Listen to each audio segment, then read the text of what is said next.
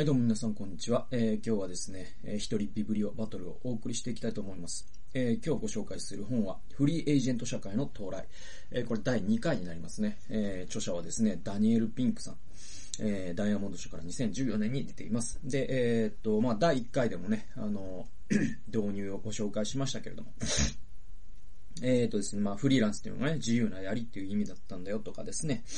えー、そのフリーエージェント社会が到来したあ4つの背景っていうことを紹介しました。で、えー、まあ、あの、その続きをね、どんどん紹介していきたいと思います。えっ、ー、とですね、デジタルマルクス主義という言葉がえー、この本には出てくるんですね。で、このデジタルマルクス主義って何かというとですね、まあ、マルクス主義、あの、まあ、あの、僕もね、資本論読めてないんですけど、ただ、あのもう今のね、その思想みたいなことを知ろうと思ったら、マルクス下げて通れないんで。で、まあ、マルクスが何を言ったかっていうとですね、その、生産手段の独占って言ったことえー、と言ったんですよ。えー、どういうことかというと、その産業革命が起きて、マルクスがあの資本論を書いたのはイギリスなんですね。で、イギリスの大英図書館にこもってですね、彼はいろんな文献を調べて、そしてあれを書いたということがあります。で、その当時のイギリスでは何が行われていたかというとですね、その子供が、その まあ、あの、もう、ね、ロンドンの街っていうのは黒煙がね、えー、もう、立ち上っとったわけですよ。もう煙突に次ぐ煙突、もう工場に次ぐ工場ということで。で、あの、子供が17時間とかね、1日働かされてみたいな。で、そういう中で、本当にですね、このままではもう労働というものがね、もう人間が、その、産業の部品になっていって、みたいなね、そういう、こう、危機感みたいなものを人々が覚えている中で、その資本主義というものが行き着くとこまで行っちゃうと、こんな恐ろしいことになるよということを、まあ、資本主義を内在的に批判したっていうのが、まあ、資本論という本なんですよ。で、その中のキーワードの一つに、えっ、ー、と、生産手段の独占っていうのがあるんですね。それ何かというと、資本主義っていうのは、つまり、その資本家と労働者っていう階級が分かれることなんだって、えマルクスは言うんですよ。そして資本家は、ね、生産手段を持ってるから、労働者はですね、資本家に自分の労働力を売り渡すことでしか収入を得られなくなるよと。で、これあの、有名な式があるんですよ。G イコールなんか W プラスなんとかみたいなね。つまり、その、資本家はですね、労働者が提供した労働力以上の価値を工場で生み出すんですよ。そうすると、労働力とその価値の差額があるじゃないですか。これが全部、えー、資本家の利益になるんだよっていう話なんですよ。で、この利益を資本家はどんどん蓄積していって、次の労働手段を作るんですよ。次の工場をぶっ立てるってことですね。で、そういう風にして拡大再生産していくと、ますますですね、労働者が弱い立場に置かれ、ますます資本家は資本を蓄えていくという雪だるま式になっていてね。で、それってどうなの？みたいなことで、万物の、あバンコクの労働者よ、団結せよと言って、まあ、マルクスはですね、えー 呼びかけたわけでございます。でね、そのデジタルマルクス主義っていうのをこういったことを踏まえて、え考えるとこういうことなんですよ。64ページ。デジタルマルクス主義っていう言葉があって、それはコンピューターが安価になり、携帯、えー、携帯型の端末が普及し、どこにいても地球規模のネットワークに接続できるようになったおかげで、労働者は再び生産手段を手にできるようになったことっていうふうに、え定義されてるんですって。これ多分、まあ、あの、新語辞典とか載ってるんでしょう。で、あのー、まあまあ、これも言ってる通りで あの、マルクスが基本的に批判した資本主義というのは、今もマルクスの批判というのは有効は有効なんだけど、ただですね、あの、前提となる、そのマルクスが言ってる資本主義って二次産業のことなんですね。そのイギリスでですね、その食工ですね、あの、織物とかを作る機械が動き始め、えー、そして、えっ、ー、と、機関車とかがやっと動き始めたのかな。基本的にはこう石炭の社会ですね。えー、そういった感じですね。そういう重症主義的な、え、ものの中で資本主義というものを批判した。え、ところがですね、今の資本主義ってどうなってるかというと、もちろん今も車も売れますし、ね、パソコンも売れますし、いわゆる実体のあるものというものを作ってっていう意味では、生産手段の独占、今でも起きていると言えるでしょう。ところが、あの、今のですね、実は経済の、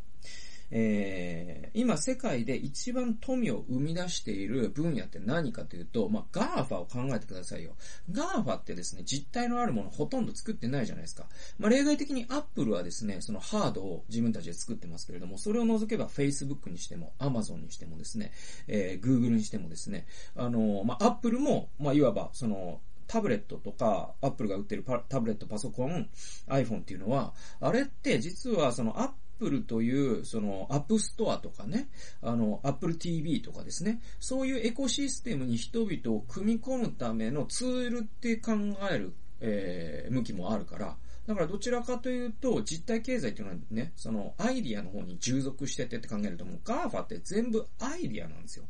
ね、アイディアが富を生み出してるんであって、実体が富を生み出してるわけじゃないですよ。ね、アマゾンなんて、まあアマゾンの在庫は抱えてるけど、でも基本的にはプラットフォーマーじゃないですか。ね。で、まあ Google ってもう YouTube とかですからね。もうデジタルな、その知的財産で稼いでるわけですよ。で、その知的えー、財産というか、まあ、うんと、アイディアというものが富を生み出すっていう比率が、18世紀、19世紀から、まあ、どっか20世紀のどこかで逆転したはずなんですよ。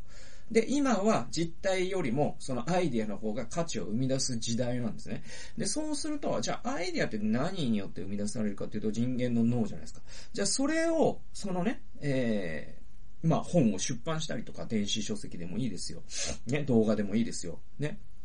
そういったものをソフトコンテンツ化してですね、その市場に乗せていくっていう経路っていうのは、20世紀後半にはすごく少なかったんです。えー、文字を書く人だったら出版社というね、えー、入り口に入らなきゃいけなかったし、えー、ね、えー、映像であればテレビ局とか映画制作会社に入らなきゃいけなかったんだけれども、それが今ですね、もうパソコンとかタブレットとかスマホ1台で誰しも映画を撮ろうと思えば撮れる。えー、小説を書こうと思えば書ける。出版すらできる。えー、売ることだってできるわけですよ。そういうなんかいろんな、あるじゃないですか、そういう、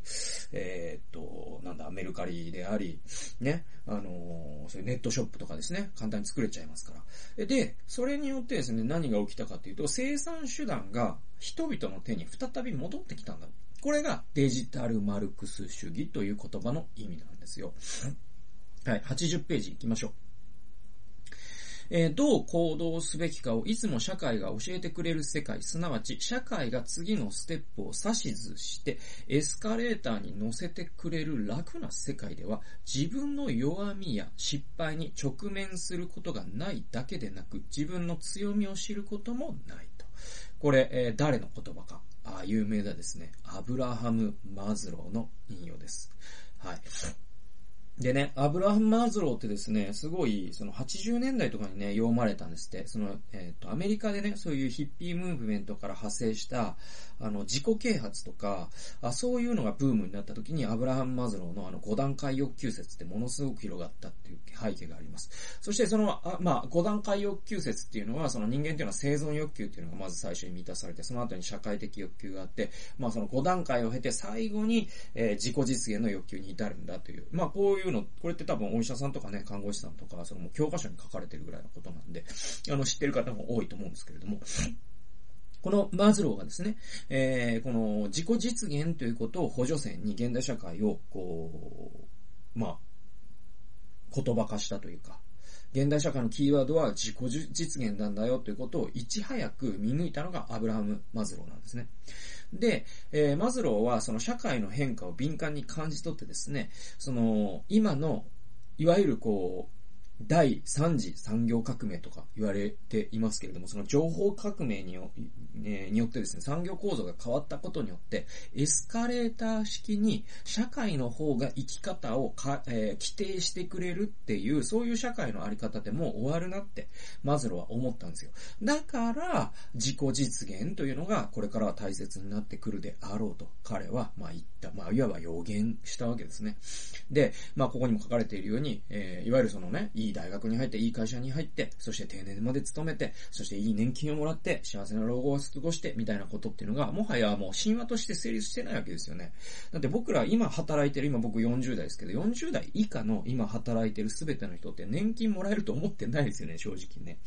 で、多分定年ってなくなるだろうと思ってるし、僕が60代、70代になる頃にはね。で、そうするともうその神話ってないわけですよ。で、ありもなしない神話にしがみつくよりも、やっぱプラクティカルに、そんなエスカレーターなんてもはやなくなったんだっていうことを現実として受け止めて、じゃあそこから、あなんだろう、あの、考え始めていくしかないわけで。じゃあそこから考え始めると、すごくですね、あの、マズローが言ってるようにエスカレーターの社会は確かに楽だったと。だけど楽だった一方で自分が本当に強いこと、つまり自己実現とアブラハム・マズローが呼び、呼ぶことですね。それに出会うことも稀だった。だけれども、そのエスカレーターがなくなったことで人々は不安になったかもしれないけれども、一方でいいこととしては、私たちは本当に自分の強みは何なんだろうかってことを自分で考えるようになったんですね。これは実はいい変化でもあるだよということです。えー、次。えーとですね、107 から108ページに行きましょう。えー、これはですね、あの、李氏っていうですね、あの、人が出てくるんですよ。で、これなんだったかなこれね、確か、まあまあ、ちょっと読みながら、ちょっとですね、あの、読みながら説明していきます。えー、李氏の仕事にえー、対する姿勢、これ李氏という人物ですね。投資に対する姿勢と同じだ。十分な知、えー、調査と確固たる原理、原則、そして分散を重視する。すべての人的資源を一つの雇用雇用主に投資するのは愚かだというのがフリーエージェントの発想なのだ。だからこの、えっ、ー、と、李氏という方はですね、えっ、ー、と、ダニエル・ピンクさんが、その全米を取材してですね、調査したんだけど、その調査したフリーエージェント、つまり、えっ、ー、と、フリーランスのね、で、働き方をしている人の一人で。で、この人は、あまあ、ここの文脈からするに、その会社にも勤めながら、あるいはパートタイムで働きながら自分でも起業して、だからいくつかの仕事を掛け持ってるんですね。で、これって実はその投資家ってですね、ポートフォリオという言葉を使いますけれども、リスクを分散する、ね、あの、よく言われる、あの、すべての卵を一つのカゴに入れるなっていう話があるじゃないですか。でもですね、それって、あの、投資家ってその、カゴを分けるわけじゃないですか。リスクを。このカゴがダメになってもこのカゴが残るようにっていう形で分けるのがポートフォリオと言われる投資家の行動原理なんですけれども、ね、あの、もし、えっ、と、だから働き方にそれをね、当てはめるならば、実はですね、この一個の、この会社に入っときさえ、あこの会社に入っときさえすれば安、安泰なんだ、みたいなのって、それはいくら大手でも、例えばもう電通みたいな会社だったりとか、ね、ソニーとかね、もう超名門と言われる会社であろうともですね、実は、あの、それがどれだけ大きなカゴであろうが、実はリスク分散ゼロなんですよ、実は。はい。これ多くの人は気づいてないんだけども、その、その船の大きさって関係ないんですよ。戦艦ヤマトだって沈むときは沈みますからね。で、小さなボートだって沈まないときは沈まないんだよね。で、大事なのは、ヤマトにもね、あの、自分の人生の2分の1をかけて、もう2分の1は小さなボートにもかけとくっていうのは結構大事な発想で、で、リシーというこの人は、えー、これをやってるわけですよ。その大きな組織にも所属しながら、自分がこの組織がダメになった時は小舟をね、もう今から起業し始めてると。で、起業したこっちの小舟がダメな時は、大きな組織がリスクヘッジになってくれるってことをやってるわけですね。で、これはまあやっぱ副業の勧めみたいなことにもなってくるんですけども、で、えっ、ー、と、続きを読んでいきますね。もっとも、誰もがこの考え方に理解を示してくれるわけではない。数年前、李氏が、えー、住宅ローンを組もうとした時のこと。はい、これいろんなね、嫌な匂いがしますよね。で、えー、銀行は、彼女、あ、これ彼女なんですね。はい。彼女の生活と財務状態について、ありとあらゆる書類の提出を求めた。書類を見て担当者は鼻で笑った。お金なんて貸せるわけがないじゃないですか。あなた勤め先だってないじゃありませんか。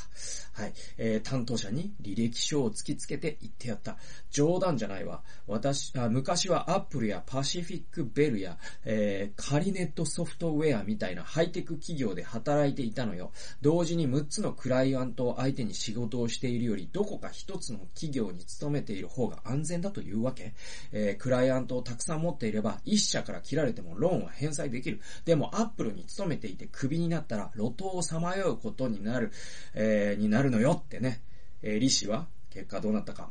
これが本当面白いんですけど、この後、李氏は融資を受け取ることができたと。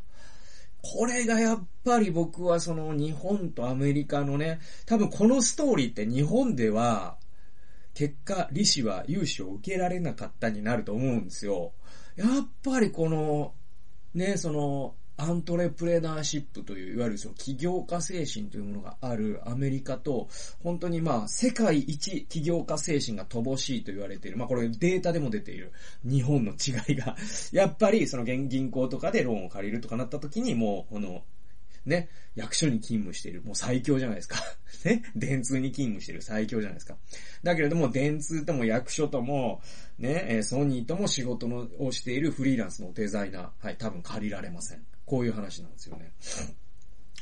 で、まあ、雇用の保障がもろくも崩れ去った結果、労働者にとっての仕事の分散は不可欠になった。李氏の幼い息子と娘が働き始める頃には、雇用の保障などという言葉はもはや死語になっているだろうと、ね、えー、ダニエル・ピンクは言っています。で、多分、あね、日本も遠からずそうなりますので、僕はやっぱり分散するということを、ね、僕は、おあのーなんだろうな、その、経験に僕はその会社辞めろとか言わないですよ。いや、会社なんて辞めない方がいいに決まってるじゃないですか。だけど、その、辞めないながらも、あの、じゃあその会社がなくなった時のことは考えながら、あの、働いた方がいいなとは僕は思いますけどね。それがいかに大きな戦艦ヤマトに見えたとしてもね。はい。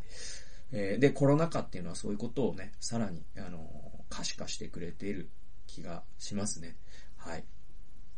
えー、次。まあ、21世紀の経済についてですけれども、これあの、113から114ページですね。えー、デボラ、デボラリシっていう、まあ、さっきの人、デボラリシ、まあ、フリーランスのね、方ですね。えー、デボラリシやボブ・ミルボーンのように、リスクと賢く対峙しているフリーエージェントたちは、他の労働者にある重要な、あ、他の労働者にある重要なことを教えている。21世紀の経済では、自由と安定は相反するものとは限らないということだ。この文章を皆さん覚えておいてください。21世紀の経済では自由と安定は相反するものとは限らないということだ。たくさんの顧客やプロジェクトを抱えて働けば、一人の上司のもとで働くより楽しいだけではなく、安全でもあるのかもしれない。取引先や仕事、人脈を広げた方が仕事を失う危険を減らすことができるからだ。自由はかつては安定を得る上では回り道だったが、今は安定を得るための近道になったのだと。これね、だから、その産業構造がいわゆる企業がね、従業員の全てを抱え込んでですね、終身雇用みたいな神話が成り立った時期というのが、確かに昭和の一時期にはあったんですよ。そしてこれを見ている皆さんの多分ご両親と言いますか、まあ、端的には父親になるんじゃないですかね、多くの人はね。は、えー、実はその昭和的な終身雇用神話のもとで皆さんを育ててきました。だから皆さんもきっとその神話のもとで、えー、働いているだろうという、実は誤解をしていて、実はゲームのルールも変わっちゃってます。で、多分、上の世代の方はそれに気づいていないのか、受け入れたくないのかわからないんだけれども、とにかくアップデートできてない人がすごく多いからね。まあ、あの、政治家のね、あの、自民民党のその働き方改革に関わっている人ですらアナクロニズムなね、言論を振り回しているところを見るとですね、相当のね、大人たちがですね、この変化に気づいてなくてですね。で、じゃあその昭和的な、いわゆる終身雇用的な神話ってで、どういう話、どういう神話かというと、我々労働者は、会社とか組織とか、まあ、公務員だったらね、お役所とかに、自由というものを差し出すんですよ。で、その自由という、差し出した自由という生贄に対して組織は我々に、まあ、報酬と安定という見返りを与えてくれるんだ。これが昭和的な、その終身雇用神話だったんです。ところが、今、この神話ですね、もう、もう終わるでしょう。多分もう終わった後かもしれません。えー、わかりません。だけれども、この神話というのはもうますます一部の人にしか信じられなくなっていくであろうことは間違いない。でですね、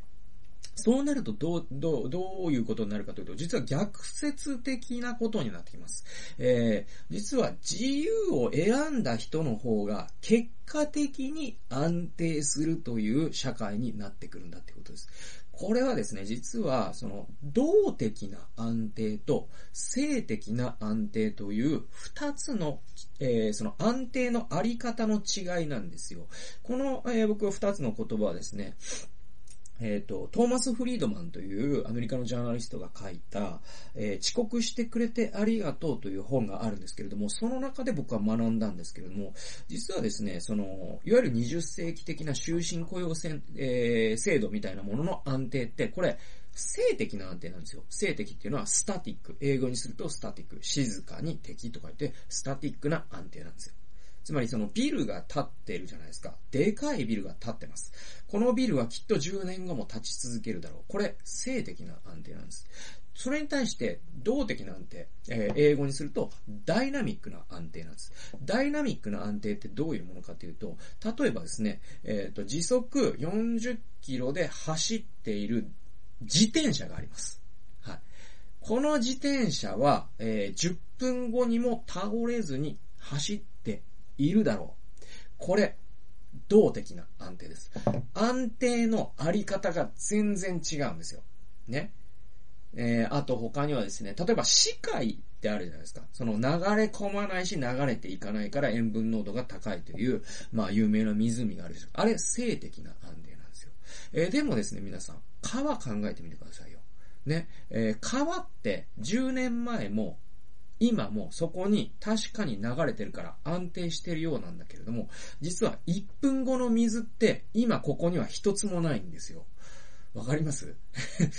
そして今ここにある水って1分後には一つも視界に入らないんですよ。これ、動的な安定なんです。でですね、20世紀的な安定って、スタティックな安定だったんだけれども、21世紀的に、まあ、21世紀のこの世界で安定しようとすると、スタティックな安定っていうのは非常に危ないよってトーマス・フリードマンが言ってるんです。むしろ、ダイナミックな安定の方が安全だよってトーマス・フリードマンは言ってます。で、スタティックな安定が危険だということの意味、これ何かというですね、例えば皆さん、えー、福島第一原発の事故考えてみてください。あれ実はスタティックな安定だったからこそ、方針を転換できなかったんです。だからあんなことになりました。東京オリンピック2020考えてみてください。これ、スタティックな安定を求める大企業たちが集まって計画したじゃないですか。だからここれだけ柔軟性がないわけです。で、21世紀の世界というのは前提が頻繁に変わります。こういう世界で実は大きな組織っていうのは大きな組織であるというだけで大きなリスクを抱えることになるよっていうのを、えトーマス・フリードマンが言ってるんですね。なので我々はスタティックな安定に依存するのではなくてダイナミックな安定を、えー、自分の生活の中で、自分の働き方の中で生み出していく。えー、それを体得していく。えー、こういったことこそが、実はこれからの世界は必要なんじゃないの？っていうことをフリードマンが言ってるわけです。はい。で、これと、今僕が言った自由、あ、僕はまあ今ね、えー、ピンクさんの引用した自由はかつては安定を得る上では回り道だった。これどういうことかというと、スタティックな安定が前提とされる世界ではですね、自由っていうのは邪魔者なんですよ、安定にとっては。だけれども、ダイナミックな安定っていうのが必要とされる世界ではですね、自由っていうのは安定を得るために逆に必要になってくるんですよ。こういう話なんですね。はい。ええー、そうですね。まあ、あの、じゃあ最後の引用にしましょう。23分来ましたんで。えー、っとですね。多分だ、これで、まあ、だ、終わってないんで、第3回に、えー、これ突入しますけれども、第2回の最後の引用いきます。えっ、とね、フリーエージェントネーションクラブっていうね、ファンクラブって言うんですけど、FAN で、ファンクラブ。えー、略してファンクラブですね。フリーエージェントネーションクラブというフリーエージェントのためのつながりの場がですね、えー、あるんですって、アメリカには。で、これがね、すごく面白くて、155ページ、えー、ファンクラブ、フリーエージェントネーションクラブが増え始めたのは最近だが、その期限、この期限がすごくて、イギリス植民地時代のアメリカまで遡るんですね。1727年秋、フリーエージェントネーションはもちろんのこと、アメリカ合衆国が生まれる前より、生まれるよりもずっと前に、えー、21歳のベンジャミン・フランクリンは、はい、ベンジャミン・フランクリンね、ね、建国の父の一人ですよ。で、えー、12人の仲間を集めて会合を開いた。この会合は、その後、毎週1回開かれ、えー、30年続いた。独創的な知人をすべて集めて、相互の進歩に資するためのクラブを結成した。私たちはこのクラブを、ジャントえー、かっこ、えー、秘密結社と名付けた。と、フランクリンは自伝に書いている。ジャントの会合は、毎週金曜日の夜、フィラデルフィアの居酒屋の2階で開かれた。顔ぶれは、フランクリンをはじめ、出版関係者数人、靴職人、家具職人、1位の数学者、測量士、銀細工士、靴修理人、交渉人といった面々、全員がフリーエージェントだった。つまり自営業者たちの集まりだったんですね。毎週の会合では、時事問題について意見を交わし、政治を語り、商売に関するアドバイスを交換し、お互いに学び合い、助け合うことを目指していた。大抵の場合、フランクリンがメンバーの一人一人を指名して、その時々に議論になっている問題についてエッセイを書くように言う。次の会合では、まず前の週に指名された担当者がエッセイを読み上げ、その後、全員でそのテーマについて討議する。真実を知ろうという真摯な思いで議論を戦わせた。言い争いそのものを楽しむ雰囲気もなかったし、相手を言いま言いまかすことに喜びを感じるような人間もいなかったとフランクリンは書いている。これすごい面白いですよね。だからベンジャミン・フランクリンのね、作った、その、ジャントっていう、えー、集まりって、まあ今はフリーエージェントネーションクラブっていうのがあるんですって、アメリカにね。いわゆるその、まあアメリカの自営業者の集まり。まあ、だから日本のね、青年商工会議所とは全然多分違うと思う。もっとなんだろうな。本当に僕とかも実はその自営業者なんですよ。今年起業しましたから、その生活のために、ちょっと副業としてね。だから、その辺に入れると思うんですけど、なんかそういう、そのうん副業をしてる人とか、そういう、その自営業してるフリーランスの人の、えー、クラブがね、アメリカにあるんですよ。日本って、まあ、小規模にはあるんでしょうけど、その全国を横断するようなそういうのって僕聞いたことないんですよね。で、これって実はそもそもベンジャミン・フランクリンがアメリカ合衆国の建国、その合衆国の独立宣言文が書かれる前から、ベンジャミン・フランクリンが12人の仲間を集めてやってたことなんだよって、えー、ダニエル・ピンクは言ってるんですね。いや、面白いですよね。でね、これちょっと僕補足で、当時はね、公的な教育がまだなかったと。だから公その公立学校ってなかったんですって。だから8歳から10歳まで家庭で学んだんですって。で、13歳になると働き始めたんですって。で、ジャントーというこのフランクリンが作ったクラブっていうのは当時のペンシルバニアで最も優れた哲学と、独特のあ哲学と独特の政治の学校だと。あ、ごめんなさい。えっ、ー、とね、道徳か。あ、ごめんなさい。だから当時のペンシルバニアでも優れた哲学と道徳と政治の学校だったと、フランクリンは書いているそうだ。ごめんなさい。ちょっとね、タイプミスがありました。はい。だから、うんと、そういう公立な、公立の学校がない中で、そのフランクリンが作ったあジャントという名の12人のフリーランスの人たちの勉強会、そこには職人もいたし、そのね、技師もいたし、数学者もいたし、まあ、全員が共通するのはフリーランスだったんですよ。で、この12人の集まりっていうのが、ペンシルバニアに大学も当然ないから、そのペンシルバニアに存在する最も優れた哲学、道徳、政治を学ぶ学校だったんだ。ってフランクリンは書いてるそうです。また当時ボストンより、えー、南に本屋はほとんどなかったため、ジャントのメンバーたちはイギリスから取り寄せた本を互いに交換し合ってたんですね。で、これにヒントを得てフランクリンは1730年に会員制の図書館を創設したそうです。これがやがてアメリカ初の公共図書館に発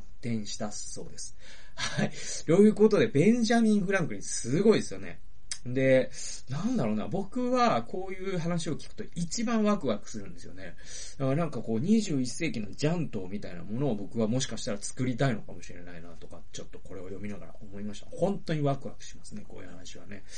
で、まあ今もね、まあ今はも別に公立図書館もあるし、えー、ね、あの、公立の学校もあるんですけれども、えー、でもですね、本当にこう、あの、独学といいますか、その大人になってから学ぶということを、本当にこうね、あの、真剣に考える人が一緒に集まってですね、学び合うみたいなことっていうのが、あやっぱ機会はなかなかないですよね。大学に途中から聴講生として入るとかあるかもしれない、ないし、なんかオンラインサロンに入るとかもあるかもしれないですけど、でもなかなかない。そういう中で、まあ僕はそういうものを作りたいのかなとかって思ったりします。で、まあこれを読んでか読まずかわかんないけど、こういうのを読んだこともあるんでしょう。僕のね、えー、っと、今年から起業した、ね、個人事業の名前、私塾、陣内義塾って言うんですよ。